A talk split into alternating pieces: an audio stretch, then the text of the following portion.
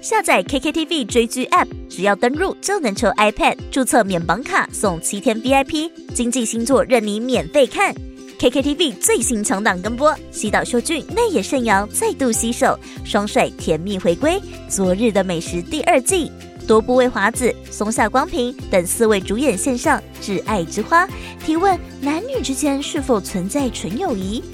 年度霸权动画预定，赠送的福利连《Spy Family》间谍家家酒第二季热闹开播。社会在走，KKTV App 要有。搭车通勤、独自在外用餐、作为空中飞人的旅行中，离线下载功能，让你随时随地顺畅追剧不间断。还有大荧幕投放功能，一键开启大荧幕高画质投放，巨大化追剧体验。现在登录 App 就能抽 iPad，活动进入最后倒数，快来下载 KKTV App，观看最新强档日剧和动画。立即点击资讯栏连结。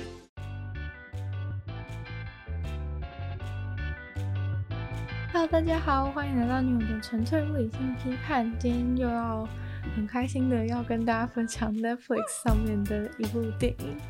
那这一次呢，终于是榜上有名的一部，叫做《我要回高三》。那英文的话就是叫做 Senior Year。对，就是这个是一个青春校园，然后但是是搞笑剧的感觉。对，那反正。近期感觉大家都还蛮郁闷的，就是可能各种随时都很有确诊的危机啊什么的，可能大家需要看一些这种比较搞笑的东西来缓和一下生活的压力。那总之呢，今天要跟大家介绍这部，其实是我个人觉得是还蛮好笑的。但是我突然发现，就是我一去查，然后发现他在，就是我觉得台湾的好像都觉得还不错看，所以也是如此，在榜上就是排名蛮前，就是有在那个前十名上面。但是那个在国在国外，就是在美国那边，好像就好像就评分有点低落这样子。我觉得很多人都有很多就是对这部戏有很多批评，然后也觉得说哦，好像主题不是很。不是很创新，但是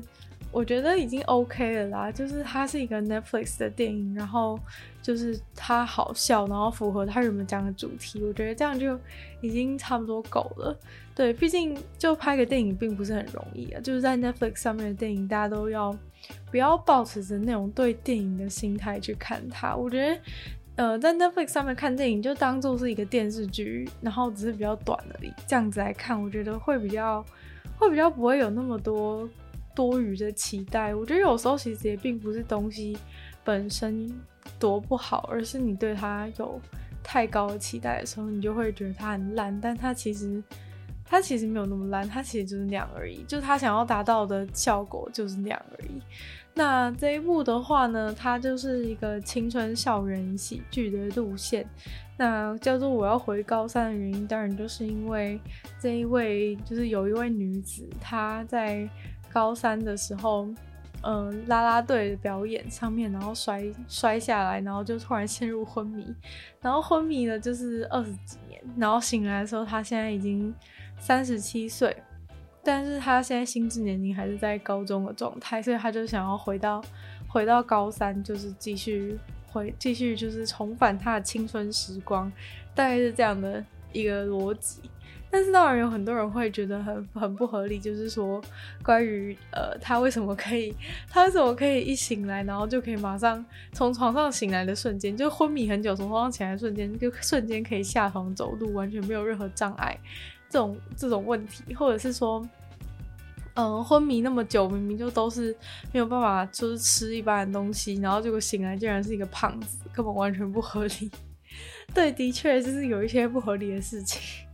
因为基本上，如果你真的在病床上面躺很久的话，你就是肌肉一定是萎缩。然后我觉得正常的话，应该都是变超瘦。因为基本上你躺在那边，应该是很营养不良的状态，你只能用那个，就是用其他的方式来输送食物到你的身体，没办法正常的进食，所以。嗯，就是他醒来是一个胖子的事情，真的蛮不合理。因为他其实当年呢是一个，就是嗯，就是学校里的风云人物，就是那种大家都很羡慕的那种跳啦啦队女生，然后长得很漂亮的感觉。对，大概就是这样。对，然后所以他醒来的时候，对自己的那个外貌还有年纪都感到非常不能接受，但是他就是一心想要当上那个舞会皇后的那个斗志还是存在，所以呢，他一醒来就是觉得说我一定要马上回去回去高三，然后拿回我的那个拿回我的那个舞会皇后的名号才能回来这种感觉。那反正呢，他就是一个坚持想要去，想要回去高三，然后继续抢回他当年的人气的感觉。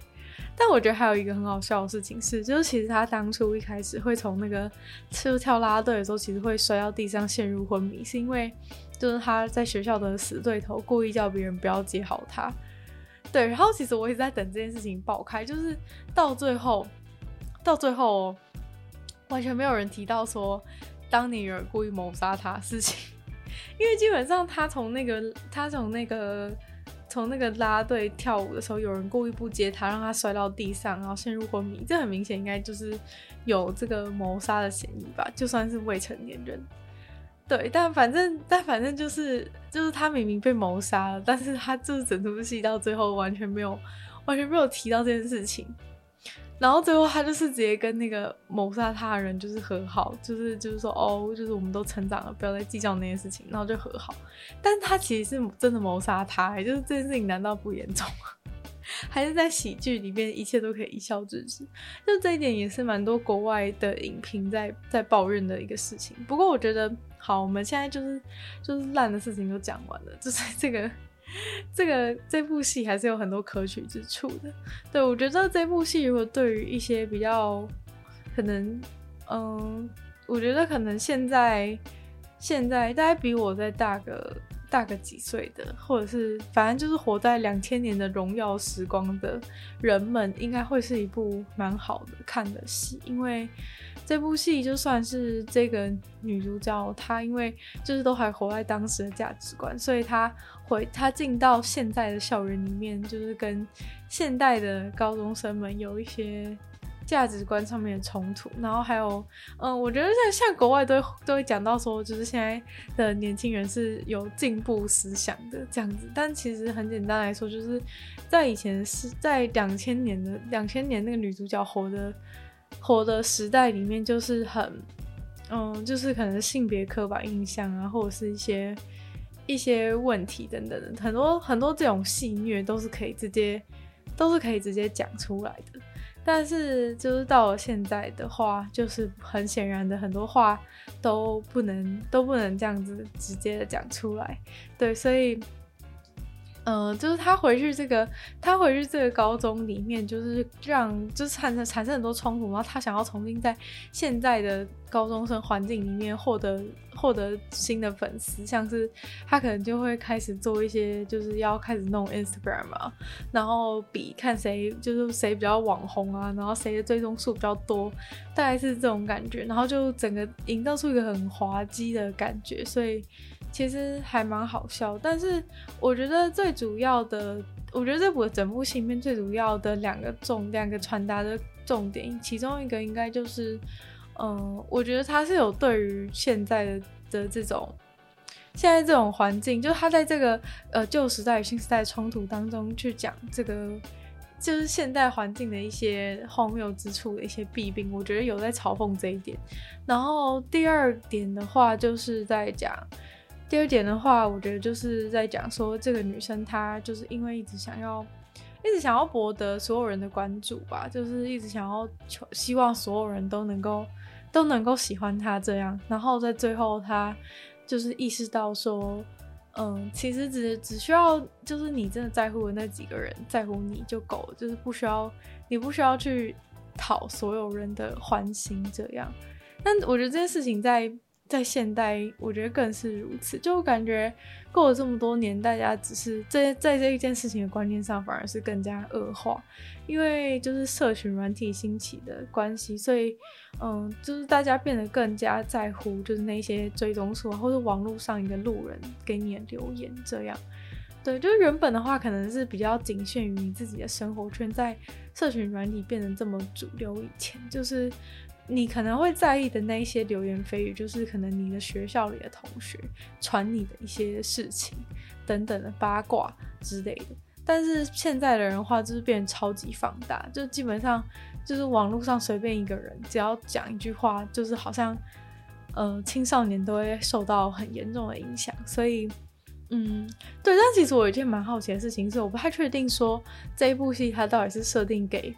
就是三十岁的人看，还是设定给现在的的高中生看，因为。如果是呃现在高中生看的话，可能会完全不懂那些那些就是过去的，就是女主角所经历那些旧时代的一些价值观，就是可能会不太懂那个好笑之处，因为不懂那个过去跟现在的对比。呃，然后但是如果是给就是现在三十岁的人看的话，就是可能活在两千年荣耀时光的人看的话呢，又会觉得说，嗯、呃，就是他在讲这种，他在讲这种。嗯、呃，叫大家说不要那么在乎别人眼光，然后其实你只需要在乎那些你身边的人的这种概念的话，感觉又很像是讲给青少年听的，对。但是或许他是觉得这是一个合家观赏的片，也说不定。突然想到之前的集数里面讲过的 Abercrombie and Fitch，就是这个女主角她当时那个年代很红的东西。那其实，在 Abercrombie and Fitch 那集中，我们也看到。就是那个年代的人是可以很，就是可以很清楚的讲说谁是就是那些主流的帅哥美女啊，然后谁不是这样。但是到了现在，已经变成是一个多元的时代，然后所以当她还在学校里面，就是讲，就是呃，可能说她想要当那个舞会皇后啊等等的一些发言，就是会让会让其他人觉得说。就是哎、其实小姐就是已经过了那个可以这样讲话的年代了。因为其实老实说，我觉得改变最大的真的是在讲话的习惯上面。那这部戏里面最好笑的应该就是女主角她本人吧，就像嗯很多国外影评，他们虽然把这部戏批评的一文不值，但是他们还是呃不得不称赞这个女主角的演技。就她身为一个已经过了那年纪的人，但是她演高中生上面还是蛮好笑，就是你不完全不会觉得。很尬，就是他真的有把他自己当成是一个十七岁高中生，就是无论他外表如何，然后就是很勇敢的、很勇敢的做自己的那种感觉。我觉得他演戏是演得非常好，就是他呃，不管是一些幼稚的举动啊，像是什么手机被没收，然后就在那边在那边哀嚎等等的，或者是。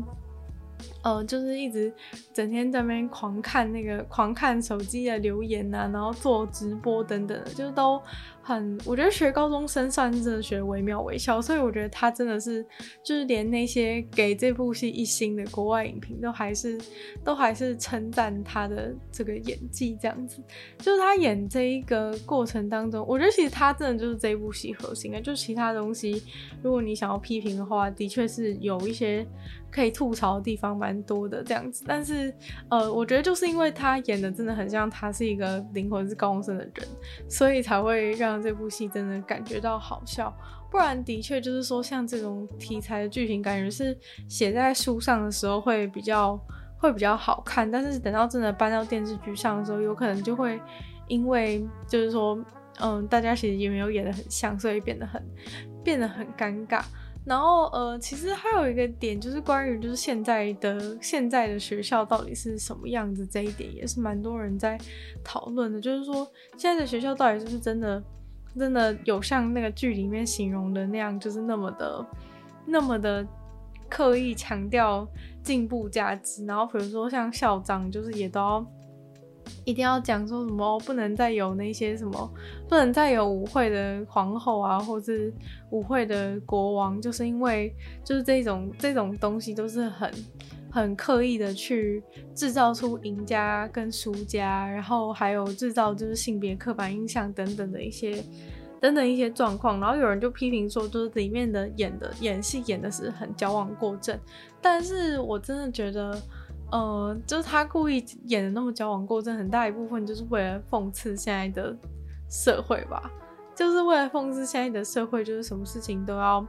都要都要搞成这样的感觉，就很像，嗯，就前几天我看看到刚好看到一个南方公园的片段里面，就是他就是呃一直想要。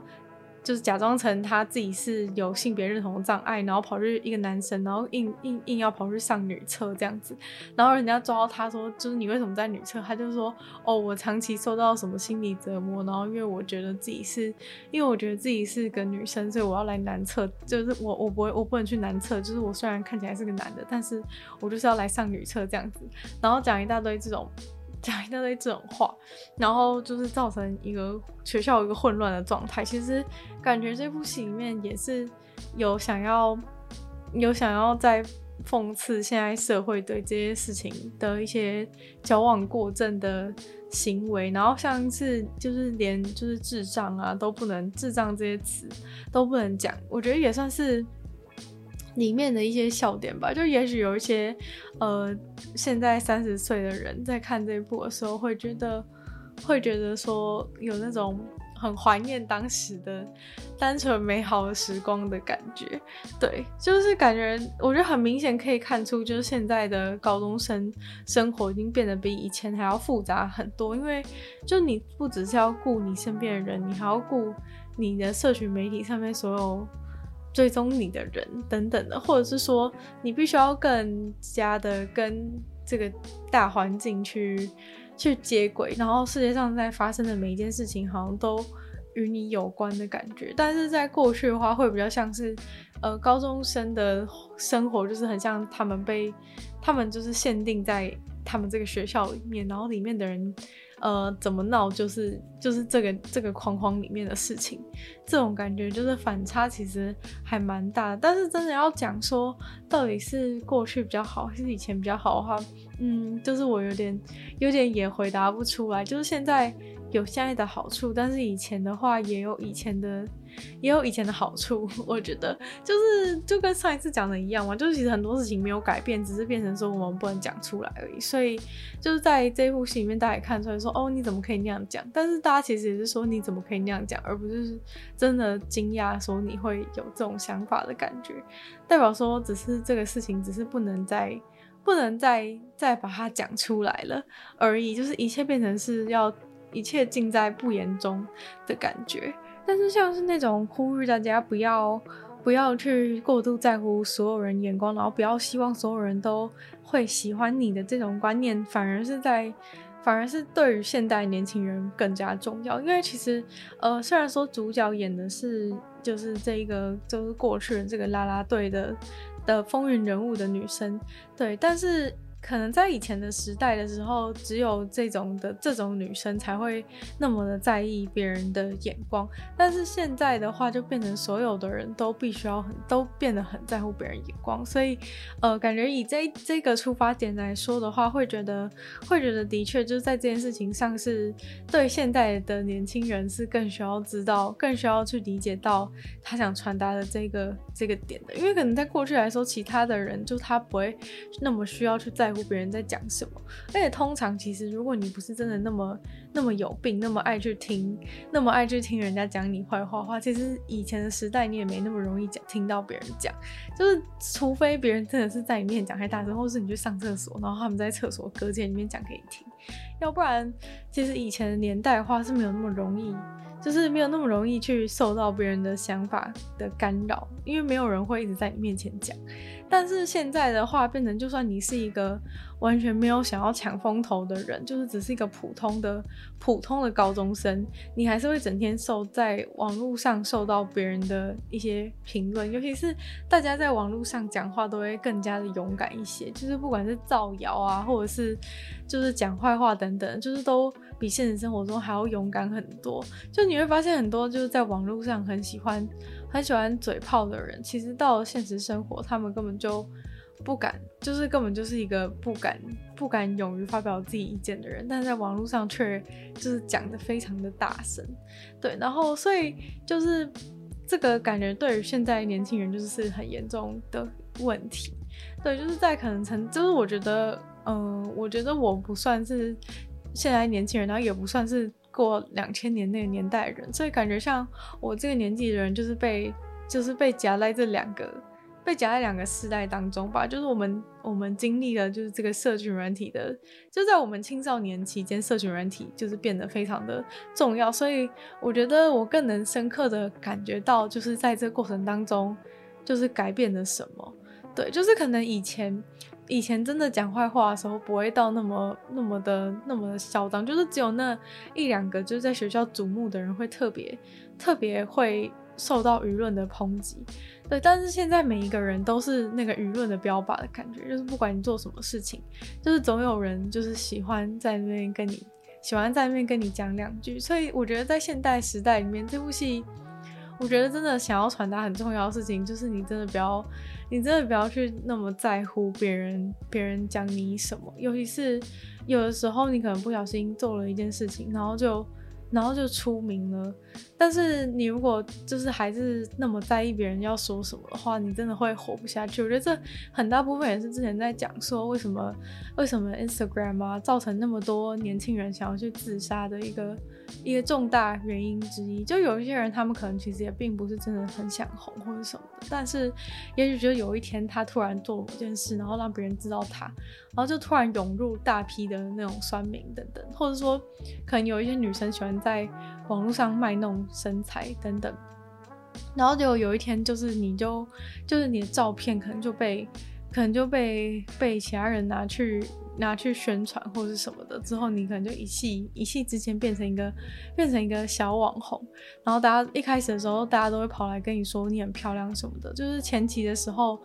呃，前期的时候可能很多人都是。觉得你很漂亮过来，但是等到等到中后期之后，就会开始出现很多那些觉得你根本就很丑的人，或者是就是来就是想要来就是想要来搞你的人，其实很多。对，然后在在网络上你也不知道这些人是哪里来，但是你看到这些人，你就是会觉得说，呃，就是他们也是活生生的某个人，然后觉得他们在网络上讲的讲的话，就是真的会真的影响到。影响到你的，影响到你自己这个人，这种感觉，我觉得其实有件事情很有趣，就是说，嗯，就是，嗯，很多人都会讲说一个人的本质是什么，本质是什么，但是我觉得我一直很不喜欢用本质来去讲，会去再去讲，呃，一个人来去定义一个人，或者说去讲说人本质到底是什么，我不喜欢这样讲的原因是因为，其实我觉得本质是很容易改变，就很像这一些，就很像这些。可能被舆论抨击的人，有时候他们被讲一讲之后，他们自己都已经渐渐忘记自己是谁，就是你会渐渐变成别人口中形容的那个样子。就有时候你本来真的不是那样，但是因为别人一直讲、一直讲、一直讲，结果你就渐渐受那些人影响，然后结果你就变成了，就是变成了另一个样子，你的本质就变了。所以我一直觉得说，本质这个东西是很虚幻，就你要说。你这个人本质原本是怎么样？其实真的很难说，因为任何就连这种网络上的这种虚拟的东西，别人一直讲，都有可能改变一个人的本质。就是那人还有什么？那人还有什么本质可言？对，就是其实我觉得这个本质根本就是一个守不住的东西，或者是说根本是一个没有必要去坚持的东西，因为它就是一个很容易改变的东西。但是我们。活在这个充满混乱的世界当中，感觉就是只能，感觉就是只能你去做，你去你去做你自己想要做的选择跟行为，然后这些选择跟行为就会成为，就会成为那个所谓大家觉得本的本质。所以当别人一直讲你这些东西，然后你都把它吸收进去的时候，其实你的本质就是很明显的，就因为你选择去接收别人对你讲的那些评论，所以变成是。所以你的本质就自自己去改变，但要讲说你真的都不要去在乎别人的想法，其实真的是很困难的一件事。这这个当然都知道，因为毕竟不是每个人都那么有自信心。然后你再怎么强大自信心，在面对更大强大的、更强大的一股舆论的时候，你的自信心都是会很容易被被被击溃的。但是我觉得这就是现代人的课题啊，这就是现在的人的课题，就是每个年代的人都有每个年代必须要。必须要面对的事情，像是可能在女主角那个两千年的年代，你必须要面对的事情就是你要怎么样成为那个最酷的、最酷的孩子，这样子。但是现代人就是变成是每个人都得要面临那些就是呃关就是关注焦点的关注焦点那个人该面对的事。所以其实对于在这个年代，对于那些没有想要出风头的孩子而言，是更加难以去难以去去面对这个世界。但是有一个矛盾的点是在现在这个年代，其实是一个每个人都每个人都有点想红的年代。就有时候不一定是想红，而是每个人都有把这个把这个变成受到瞩目的这件事情当成是一件很好的事情。就是可能像我，我记得那天看到网络上一个片段很好笑，但我忘记他是他是哪里来的。反正就是有一个呃女生女生在路上，然后就是做直播的感觉，然后就被大叔讲说，就说哦，为什么就是你做这个工作到底有什么好有什么好高兴的？就是为什么要？为什么要为什么那么想要红之类的一些问题，就是他问的那些问题，其实很很就是对于那个在直播的人是很冒犯，但是对于那个问的那个大叔本人，他其实是发自内心的一个发自内心的一个困惑，因为他真的不懂为什么现在的年轻人那么那么希望自己成为成为就是众所瞩目的焦点，但是现在真的变成是一个就是所有人都会觉得把把应该不是说所有人都真的想红，而是说所有人都把。红或者说博得关注这个概念，当成是一个很值得追求的成功的象征。就是在过去，大家可能觉得成功就是主要是以有钱跟权力为主，但是现在的话，就是知名，然后这知名这件事情对于现代人变得是非常重要。就你要怎么样在要怎么样在网络上博得别人的关注啊，或者是说怎么样成为一个知名的人，就是不管你是。呃，不管你是被黑到红的还是怎么样，其实现在的人基本上根本都不太 care，就基本上你只要是一个红的人，就是你就有你的这个你的这个社会地位就好像有所增加的感觉。好啦，反正我真的觉得这部是还蛮好笑，虽然说有一些人可能会觉得里面有一些点有点尬，但是我觉得其实认真要讲的话，我会觉得是比较适合两千年代的人来看这部戏，因为我觉得它整个风格，然后它做喜剧的方式其实都是。是，就是是适合两千年的，就它其实并不是那么的那么的新的一个感觉，所以搞不好这些年轻人根本就不会看这部戏。但是他想传达的概念却是要跟年轻人讲的，所以其实好像有一点，好像有点这个部分好像有点没有成功的感觉。但是呃，可能对于对于就是。我这我跟我一样年纪，或是比我再大一点年纪的人，可能都会觉得，可能都会觉得他讲那些过去的事情很好笑，然后甚至会觉得有一点。有一点有一点尴尬，就觉得说哦，以前以前的我们怎么会怎么会那样的感觉？所以呃，我觉得感觉是会蛮好看。反正我的观众应该也没什么年轻的，应该也没有什么年轻的孩子吧？对，所以应该可以推荐给大家。我是觉得还蛮好笑，主要是女主角演技真的还不错。然后呃，整出戏的焦点其实也都在她身上。然后主要她的朋友几个朋友的话，也算是也都演得还不错，所以。我觉得是可以值得一看啦。就如果是你，你现在就是有点有点郁闷，想要找一点搞笑的东西来看的话，或是你受到疫情影响实在太无聊的话，真的是可以可以。如果没东西看的话，可以可以看一下。但是如果你要我讲说它真的是一个很好的多好的喜剧的话，我当然不会这样觉得。但是我觉得就是偶尔就是有一些戏，它就算做的不是很好，但是它如果可以，就是它如果。就是有激发我激发我一些想法的话，就是我还是会想要推荐给大家，就觉得就至少他就是让我想到了，就让我想到了一些一些事情，这样就会觉得就觉得它是有价值的。就其实不是所有的影片、做的影剧都需要真的很完美，有的时候它只需要一点点，就是让你觉得可以，让你觉得。就是对自己有帮助，或是激发你一点灵感，我觉得它就是一个好东西。就是说，它只要它只要逗你笑成功了，我觉得它其实就是一个好东西。就是也没有必也不一定要，就是说对每个东西都要求那么高。毕竟毕竟每个东西它制作的成本也不一样多，这样子也不能要求每一部都是神作。但是偶尔就是需要看看一点这种好笑的东西，也算是也算是给自己一种放松的机会吧。那就再次感谢订阅赞助的会员 Z Z Z、虽然求生、Alex Z、黑牡丹、毛毛、黑渊、Jason 还有 James。那其他有意愿继续支持鲨语创作朋友都非常欢迎在下方的 Patreon 链接可以找到不同会员等级还有不同的福利给大家参考。那就是喜欢这个节目的话呢，就希望大家可以把女友的纯粹不理性批判多分享出去，在 Apple Podcast 帮我留星星、写下评论，或在任何连趣的地方留言给我，跟我讨论节目今天讲到的内容。那可以收听我的另外两个 Podcast，其中一个是鲨鱼，会跟大家分享十分钟的国际新闻新资讯；另外的话是听说动物，当然就是跟大家分享动物的知识。那也可以订阅我的 YouTube 频道，是追踪我的 IG。就希望女友的纯粹不理性批判可以继续在每周三跟大家见面。我们下次见喽，拜拜。